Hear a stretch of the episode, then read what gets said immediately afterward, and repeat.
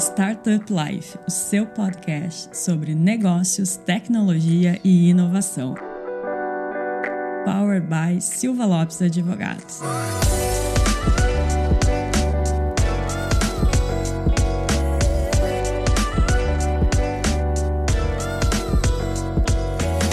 Pessoal, eu sou a Cristiane Serra e esse é o seu podcast Startup Life. Começando mais um episódio diretamente aqui da Startup Summit e agora com o Alessio da Zucchett. Alexio, seja muito bem-vindo. Muito obrigado, obrigado pelo convite. Alex, conta o que você está achando aqui do evento pro pessoal de casa, que a gente gosta de fazer esses episódios itinerantes, a gente leva um pouco do evento para quem não pôde vir, né? Então quem está nos ouvindo de casa, conta qual é a sua percepção.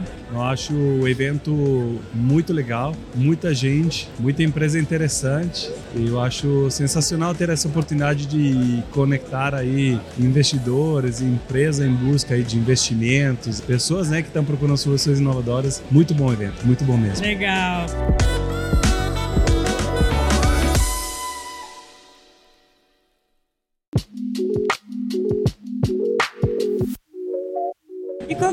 Pessoal um pouquinho da Zucchett, que para quem ainda não conhece, a gente sabe que é uma empresa grande, né? Mas quem ainda não conhece, conta um pouquinho. Sim, a Zucchett é uma empresa italiana, é uma multinacional. Ela tem 40 anos de mercado, mas a gente sente como se a gente tivesse começado ontem. A gente tenta manter essa, essa pegada de, de inovação toda hora. É uma empresa grande, como você falou. Hoje estamos com uma atuação em mais de 12 países, sendo que o Brasil é um dos mais representativos. Estamos com quase 800 mil clientes no mundo inteiro. E aqui no Brasil temos uma base de mais 100 mil clientes e 4 mil revendas ativas. É uma, uma, uma, realidade bem, bem expressiva para o grupo. Você falou que já tem 40 anos, né? E faz quanto tempo que opera no Brasil? A Zucchett está há 13 anos no Brasil. Como é, foi eu... essa vinda para o Brasil? A gente, naquela época, a Zucchett estava num momento onde entendeu que se quisesse crescer, não tinha muito mais espaço na Itália. Então ela tinha que olhar para fora do país e procurar novos mercados, porque já tinha se tornado líderes em vários segmentos. Então naquela época tinha a questão dos BRICS, né? Sim. É, aliás, era BRIC, não tinha nem a África do Sul. E o Brasil, por uma questão de afinidade cultural, uma questão também de indicadores econômicos e por vários fatores, acabou sendo a escolha. Então, naquela época, tem todo um trabalho aí. Aí convenci meu chefe, deixa eu ir lá desbravar o mercado. E eu vim para cá sozinho. E hoje, depois de 13 anos, a gente está aqui com uma atuação bem, bem relevante, né? bem consolidada. Então, é uma satisfação para a Zucchett, mas também uma satisfação pessoal. Com certeza e tu tocaste num ponto bem importante quando a gente fala de internacionalização, que é não é necessário, mas ela ajuda bastante a questão da proximidade até cultural, né? Porque se vai para um país completamente diferente, é muito mais trabalhoso essa nova operação, é conseguir uma fatia do, do espaço, né? Então conta pra gente como é que foi, quais foram as dificuldades que vocês enfrentaram, como foi conquistar uma boa parcela do mercado brasileiro. Bom, acho bem interessante esse esse questionamento, porque é algo que você não encontra né, nos livros de M&A. É algo que geralmente é subestimado pelas empresas e geralmente é algo muito impactante. Eu brinco que quando volto para a Itália eu sofro bullying, eles falam que eu já sou brasileiro. Oh, você quase não tem sotaque. Quando você começou a falar, eu achei que você era brasileiro. não, é aqui sofro bullying porque sou gringo, né? Então, assim, eu não sou nem carne nem peixe. Mas, é, realmente, existe uma questão... E no começo me estressei bastante, tá? Na Itália, ou na Europa em geral, a gente tem um ritmo bastante acelerado. Então eu trabalhava de um jeito que começava uma tarefa, terminava já ia para outra. E aqui no Brasil o timing é diferente. E eu me estressava porque as coisas não vinham no tempo que eu queria. Então eu tive que mudar do meu jeito de trabalhar, de assim, começar uma tarefa, finalizar, começar outra, paralisar várias tarefas, começar várias coisas ao mesmo tempo para que as coisas dessem certo. E é um pequeno exemplo, tá? Mas faz parte da adaptação que você tem que ter e a importância de ter alguém no local de confiança da empresa que faça um pouquinho essa mediação cultural, né? Sim. Senão você não entende, né, até que ponto realmente é relevante, até que ponto é desculpa, até que ponto é realmente algo que está sendo levado, né? Tem, tem algumas, alguns detalhes que se, se perdem né? nessa, na comunicação. Então, assim, é um elemento desafiador, não há dúvida, mas o fato, como eu falei, de sermos latinos, de que a distância não é tão grande, né? Eu falei dos BRICS, a gente pensa, se eu fosse pensar a diferença, por exemplo, Itália, Rússia, Itália, China, Itália, Índia, é assim, muito o maior. gap cultural ia ser muito maior. Então, assim, hoje eu tô mergulhado aqui na cultura, no- nos costumes, no, no jeito, né, de, de, de trabalhar, mas continuo fazendo essa ponte com o pessoal da Itália, né, e também explicando, né, para brasileiro, às vezes o italiano e o europeu pode parecer grosso, né, na verdade a gente gosta de ser muito direto, muito prático, a gente não, não dá muita volta, e isso é, às vezes parece grosseria, mas não é, é um jeito de ser. né? Sim. Da mesma forma que para o europeu algumas, algumas formalidades são desnecessárias, aparece uma perda de tempo. Né? Então isso realmente impacta um pouco, inclusive nos processos de M&A, no processo de aquisição, é, é algo, algo relevante. E como tu vê o mercado brasileiro? Ele está aberto para empresas de fora do Brasil, sobretudo Europa, né, que é onde a Zucchett atua de maneira maior, ou já foi mais aberto? Olha, eu acho que investidor não tem bandeira, né? Então acho que, de forma geral, o mercado é um mercado receptivo para investidor. Quando os indicadores macroeconômicos são bons, claro, acaba atraindo mais investimentos. Mas no, no caso da Zucchett também, no cenário macroeconômico, é relevante até, até um determinado ponto, porque diferentemente de outras empresas, coloca dinheiro, esse dinheiro tem que voltar. A matriz nossa colocou dinheiro e agora o dinheiro que nós estamos gerando aqui está sendo reinvestido no próprio país. Sim. Então, se colocaram a semente, né? Colocaram dinheiro, ajudaram a alavancar o negócio. Agora, esse dinheiro cada vez mais está sendo reinvestido aqui no próprio país, fazendo com que a- as oscilações também dos indicadores macroeconômicos não afetem também a política de médio e longo prazo que a gente tem de crescimento aqui no país. E se você fosse fazer um guia prático de empresas que querem vir para o Brasil, o que, que você diria? Olha, primeiro, o mais importante é você gastar um dinheirinho e, e ter uma assessoria boa. Eu lembro que na época eu estudei bastante sobre o mercado, como abordar, e estava escrito na primeira página dos relatórios, no Brasil tudo começa pelo planejamento tributário. Pé, imagina, não existe isso, tipo, planejamento tributário, tipo, você tem negócio, imposto, uma consequência, né? Mas e é só realmente uma vez que você entra no mercado, você entende a complexidade, você entende realmente a grande diferença que existe na tributação de um, um regime para outro, um estado para outro, de uma classificação de produto para outro, que você entende quanto isso realmente pode afetar o negócio. Mas é algo que, por exemplo, na cabeça de um europeu, de um americano, não entra na cabeça porque é longe de tudo que eles poderiam estar imaginando. É muito longe de tudo que eles conhecem. Então eu diria que temos uma reforma tributária aí para frente que, claro, gera uma expectativa, mas é algo de longo prazo, não é algo Sim. que vai acontecer de um dia para outro. Então essa questão do, realmente do planejamento, é, principalmente na área tributária, é fundamental. Mas realmente tem muitas empresas e muitas eh, entidades que, que ajudam empresas que estão buscando internacionalizar os seus processos, que podem apoiar. Então não faça tudo sozinho, que não adianta você fazer todos os erros que os outros já fizeram, enquanto tem alguém que pode te indicar o caminho certo. É melhor gastar um dinheirinho a mais no comecinho do que, de repente, entrar com todo o entusiasmo do mundo, mas o negócio fracassar porque você esbarra aí com dificuldade que você nem imaginava que poderia existir. E são processos muito diferentes de um país para outro, né? A gente até costuma brincar aqui no Startup Life no Silva Lopes, que o Startup Life é um braço do Silva Lopes Advogados, que empreender no Brasil, quando vai de um estado para o outro, é quase internacionalizar, né? Porque é um país tão grande, com tantas diferenças, né? Que então, tu acha que o brasileiro já é um pouquinho mais preparado para se internacionalizar? Olha, eu acho que é muito importante, por exemplo, na Europa existe uma toda empresa na Europa, todo empreendedor na Europa, por pequeno que seja, geralmente tem uma sólida base administrativa. E aqui no Brasil você nem sempre encontra isso. Você encontra até empresa estruturada, mas se você falar de conceito de contabilidade as pessoas não têm. Conceito Sim. administrativo tem um pouco de dificuldade. Vai empreendendo e depois vai ajeitando. Isso, então assim, eu acho que nesse sentido, os empreendedores brasileiros que querem ir para outros mercados precisam se preparar. Por quê? Quando você está querendo vender a empresa, você contrata um assessor e faz esse trabalho para você, monta um Sim. indicador, monta lá tudo bonitinho, plano de negócio, coloca um- lá uma sopa de letrinhas que ele conhece, o investidor conhece, mas às vezes você nem, nem tá ligado o que, que é. Agora, se você está querendo internacionalizar seu negócio, você vai esbarrar com situações que vão exigir esse nível de competência. Então é muito importante você realmente se, se profissionalizar nesse sentido. E, de novo, a questão cultural, né? Nesse, nesse sentido também de, de... Existe, claro, uma, uma grande diferença aqui no Brasil,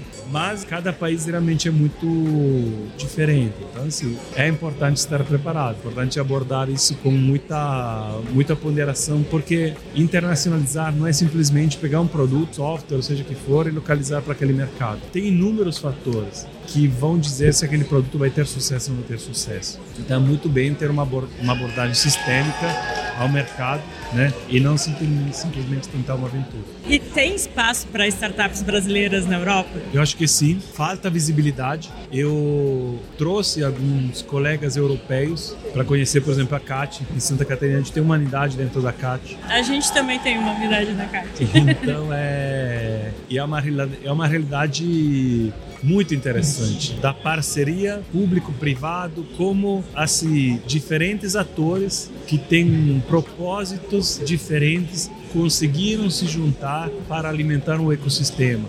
E agora esse ecossistema vai desenvolvendo né, de uma forma autônoma. Eu acho é sensacional. incrível, né? Eles servem de exemplo para outros estados aqui no Brasil, né? Eu acho isso algo realmente único. Só que lá fora não tem visibilidade disso, né? Então assim, eu acho que talvez, né, precise aí dar um passinho a mais, né, talvez com um pouquinho mais de ajuda dos órgãos públicos, né, eu sei que tem iniciativas dos estados lá, mas de, de, de aproximar essa realidade. O Brasil é um país que tem muito potencial nessa quesito de tecnologia, de produto, de inovação, de, de capacidade também de produzir coisas novas e tem muito dinheiro né, na Europa, muita gente procurando algo de valor que aqui tem. Só que ainda tem um desalinhamento, né? As pessoas ainda trabalham por estereótipos. Então, italiano é máfia espaguete e brasileiro é samba e futebol, entendeu? Sim. A gente precisa sair um pouquinho dessa só, cara, italiano pode ser craque também na área de tecnologia, brasileiro é muito bom também na área de tecnologia, tem excelências e precisamos ser reconhecidos mais por isso. Como a gente faz para conseguir quebrar esse estigma? Olha, existem várias missões. Eu, por exemplo, sou um dos conselheiros da, da Italcam, né, a Câmara de Comércio Italo-Brasileira de São Paulo, e tem algumas missões é, que levam também né, a startup para outros países, nesse caso na Itália. Acho que esse é um caminho até para o empreendedor mergulhar e sentir né, como que é o mercado. Porque eu vou trazer a experiência do mercado italiano, que é o mercado que eu conheço. É um mercado muito mais engessado, é muito mais difícil fazer negócio. É um mercado mais estável, é um mercado mais assim, talvez assim, onde não tem muitas oscilações. Para você conseguir entrar e rampar, é muito mais difícil do que aqui no Brasil. Então, assim, é importante sentir, respirar um pouquinho dessa, dessa questão. Então, assim, eu acho que alguma dessas iniciativas, né, pode ser interessante, mas que aí é realmente uma questão do, uma questão mais política, né, do, da esfera política, né, através de acordos, né, bilaterais, enfim, de, de criar essas pontes entre é, quem a oferta e a demanda, né, porque com certeza demanda tem. E até lá, né, com certeza empresas que nem a Zucchetti que sai do lugar para vir e se enraizar também aqui no Brasil, vai também criando essas pontes. Nós estamos no meio de um processo de internacionalização de uma startup que a gente comprou, que chama Elofy, compramos três anos atrás. Eu diria que já não é mais uma startup, já conseguiu um bom nível de maturidade com clientes grandes e agora a gente está preparando elas para levar para o mercado europeu. Né? Legal. a gente vai apadrinhar ela, claro, aproveitando né, da, da presença do nosso grupo mas é essa a ideia que a gente quer trazer. Não é só trazer soluções da Europa para o Brasil, trazer soluções brasileiras para outros mercados. É, ser uma via de mão dupla, né? Isso. Perfeito.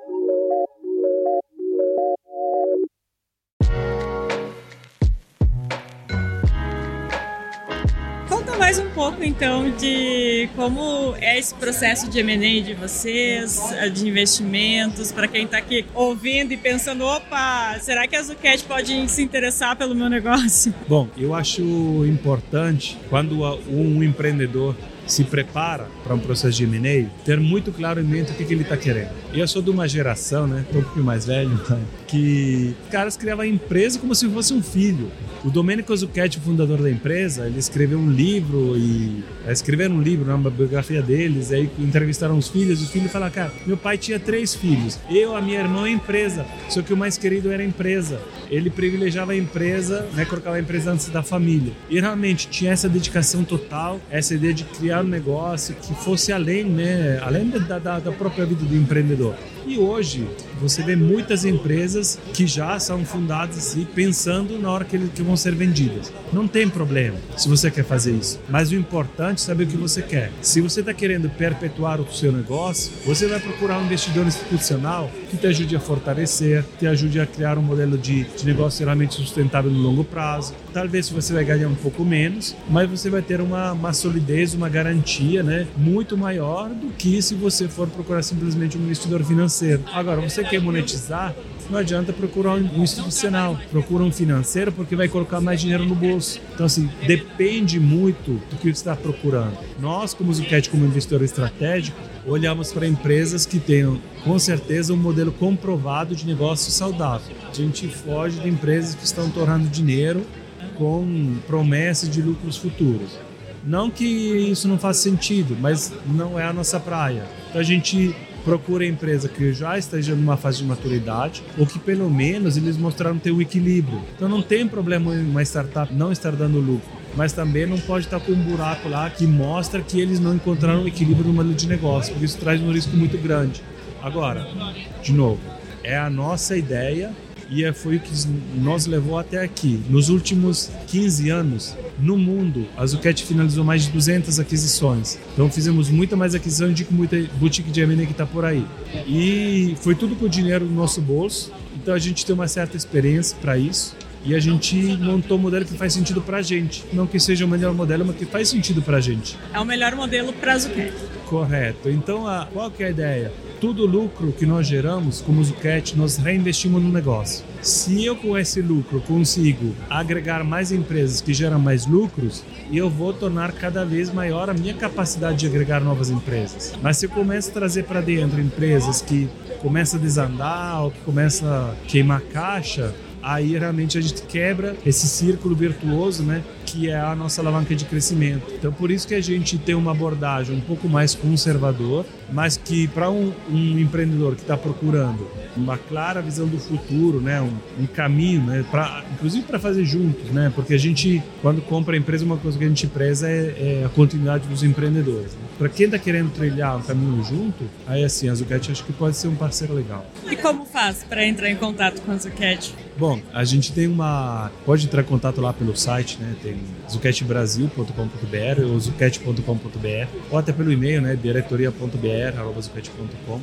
Claro que normalmente quem aborda um processo de M&A está assessorado. Sim. Nós é, temos muito contatos do, de boutique de M&A que nos procuram ou pelo LinkedIn, ou pelas redes sociais, ou pela própria e-mail, tá? E a gente olha tudo que tudo que aparece a gente olha. Tem que ter um fit estratégico que a gente faz, mas a gente olha com carinho cada oportunidade. Claro que depois a gente tem que fazer algumas escolhas, né? Não dá para é, atirar para todo qualquer lado. Mas com certeza a gente sempre mantém uma porta aberta, mantém um olho, né, para o mercado. Tanto que estamos aqui expondo, né?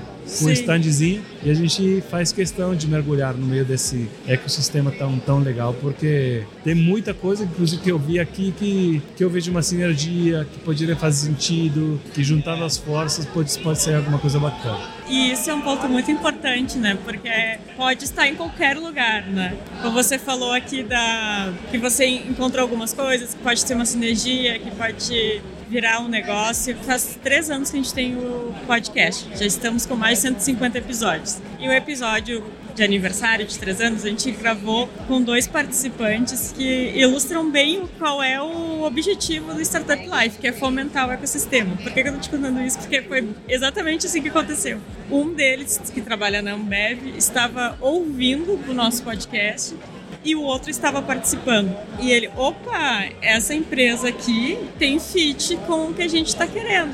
eu vou entrar em contato com ele. E eles fecharam parceria. Então é bem isso, né? Pode estar em qualquer lugar. E um lugar propício é aqui também. É um evento. Ah, mas por isso que às vezes é, me pergunto, mas como que vocês acham nas empresas? Assim, a gente, em alguns momentos, a gente faz busca ativa. Não, eu quero entrar nesse mercado específico. Ok, vou ver quais são os líderes de mercado, vou fazer um mapeamento, vou contratar um advisor, vou fazer uma busca ativa. Mas a maioria das vezes, realmente, são empresas que acabam entrando em contato. Até porque, quando você aborda uma empresa, na nossa experiência, se aquela empresa não está à venda, não adianta nem começar com uma conversa, porque Sim. A gente, na hora que, que a gente chegar na, na, na, na discussão de preço, nenhum preço vai estar bom. Ou o cara para vender vai querer muito dinheiro. Fala, não, mas empresa não quero vender. Então eu quero muito dinheiro. E esse dinheiro não se sustenta, né, pelo, pelo retorno que a empresa pode dar. Então aquele cara que não quer falar, não, mas que eu vi, quer entender como funciona o processo, todo mundo acaba perdendo tempo. Então assim, eu acho muito legal quando, através dessa, de uma comunicação, né, como a gente está fazendo agora, né, a gente desperta a atenção, desperta o interesse. E aí, quem sabe, né, se surge uma oportunidade, né, que vai em frente, é muito legal para a gente, muito legal para a empresa investida, né? Por que não? É, e esse é um dos nossos objetivos, fomentar o ecossistema, né? Pensando no futuro, o que, que você acha que vem de tendências por aí para o mercado brasileiro? Olha, eu acho que passamos por uma fase de, de incerteza, né? Tivemos uma mudança do governo, aí de um lado e do outro, né? De um lado tinha expectativa, do outro lado tinha medo, o que, que ia acontecer. E eu digo assim, claro que a empresa mergulha na sociedade e a política influencia a sociedade. Mas a economia é muito mais resiliente do que os partidos políticos. E realmente. a Eu gente- costumo brincar, Alex, desculpa te interromper. Eu nasci em 88 e a capa do jornal do Rio Grande do Sul, que eu nasci no Rio Grande do Sul, do principal jornal do Rio Grande do Sul, falava em crise. Eu digo, então faz 35 anos que o Brasil tem crise. Sim, não podemos. é, Esperar o momento ideal, né? Não, assim, sempre, sempre vai ter desafio e então acho que é uma economia que tem um- uns bons. Hoje di- eu diria que é uma, é uma economia que está numa uma tendência boa. Essa questão que eu citei da reforma tributária também era algo esperado, conseguiu sair do papel, beleza. Vai demorar um tempo muito grande, mas ok, demos o primeiro passinho para normalizar um pouco. Então assim, é é uma, é uma economia que eu vejo que está cada vez mais conectada, mais, cada vez mais próxima também com economias de, de primeiro mundo, né? De, de, de, de Europa, Estados Unidos. Então assim, eu acho que o cenário é positivo.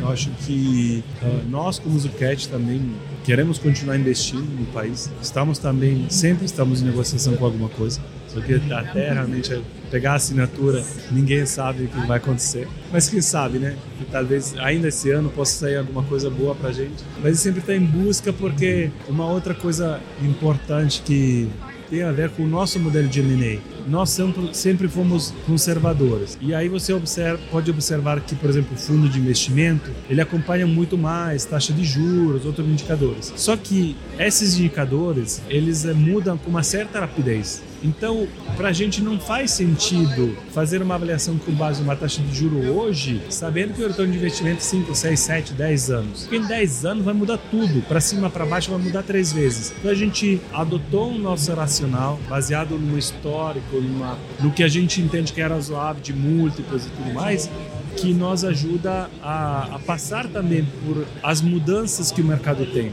Isso faz, nós traz uma certa tranquilidade e é o motivo pelo qual, depois da primeira aquisição, aqui no Brasil, a Zucchett fez mais seis. Se a gente fosse acompanhar de uma forma as ondas aí dos múltiplos malucos que a gente viu nos últimos anos, a gente teria levado na cabeça em alguma situação. Sim, com certeza. Então a gente sempre mantinha o pé no chão e com isso a gente cria cada vez mais confiança e eu crio uma estabilidade para todo o meu ecossistema. Porque a gente tem né, por aí um monte de startup que receberam muito dinheiro e mesmo assim tem que mandar embora um monte de gente. Como assim?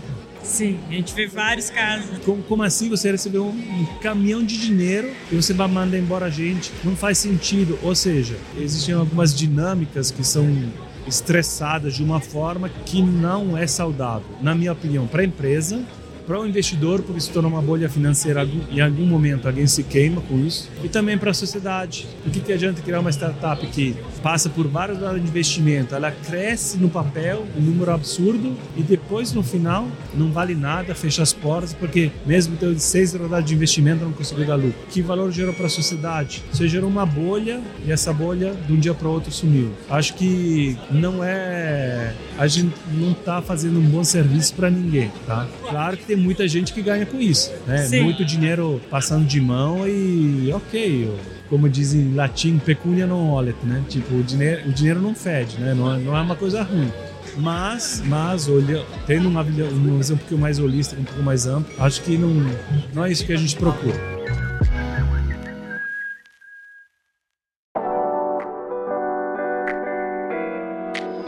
Alex, muito obrigada pela tua participação. A gente ficaria aqui conversando muito mais tempo, mas a gente precisa te devolver pro evento. Obrigado a vocês. Eu sei que falam muito, peço desculpas se me estendi Não falando, um pouco. capaz. Quero agradecer e de abrir o espaço para tu deixar tuas considerações finais para quem está nos ouvindo. Bom, primeiramente, de novo, muito obrigado pelo convite, parabéns pela, pela iniciativa.